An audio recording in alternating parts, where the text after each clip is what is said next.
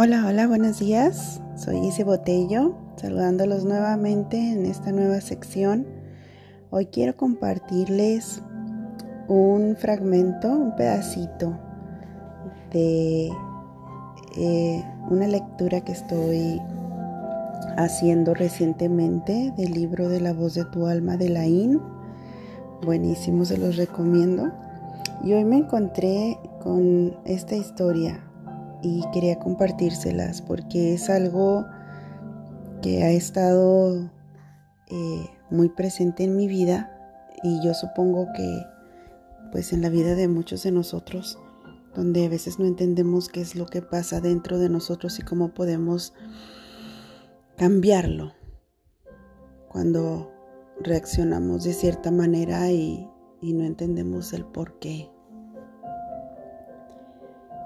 Bueno, se las voy a leer primero, luego les voy a dejar su reflexión del día. Una historia de lobos. Una mañana, un viejo cherokee le contó a su nieto acerca de una batalla que ocurre en el interior de las personas y le dijo, Hijo mío, la batalla es entre dos lobos dentro de todos nosotros. Uno es malvado, es ira, envidia, celos, tristeza, pesar, avaricia, arrogancia, autocompasión, culpa, resentimiento, inferioridad, mentiras, falso orgullo, superioridad y ego. Pero el otro es bueno, es alegría, paz, amor, esperanza, serenidad, humildad, bondad, benevolencia, empatía, generosidad, verdad, compasión y fe. Para esto, el nieto lo medita por un minuto y luego pregunta a su abuelo, Abuelo, ¿y qué lobo gana? El viejo Cherokee respondió, aquel al que tú alimentes. Wow.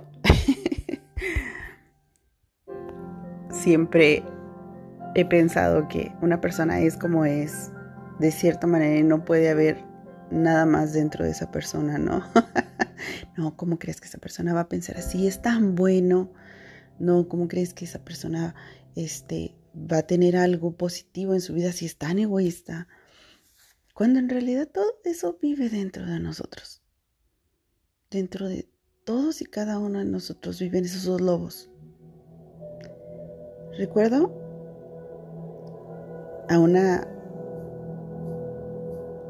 em, psicóloga que nos compartió en una sesión del lobo gris y el lobo morado. el lobo gris era este, el malvado y el lobo morado es el bueno. Entonces, ¿cuál lobo eres tú?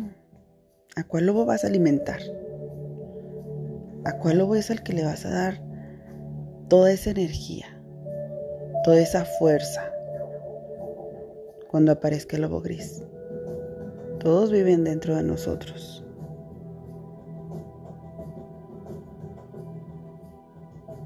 Siempre van a vivir ahí. Pero uno puede estar débil y el otro puede estar fuerte. Y obviamente el fuerte siempre sobresale. Así que fortalecer ese lobo morado que está dentro de ti.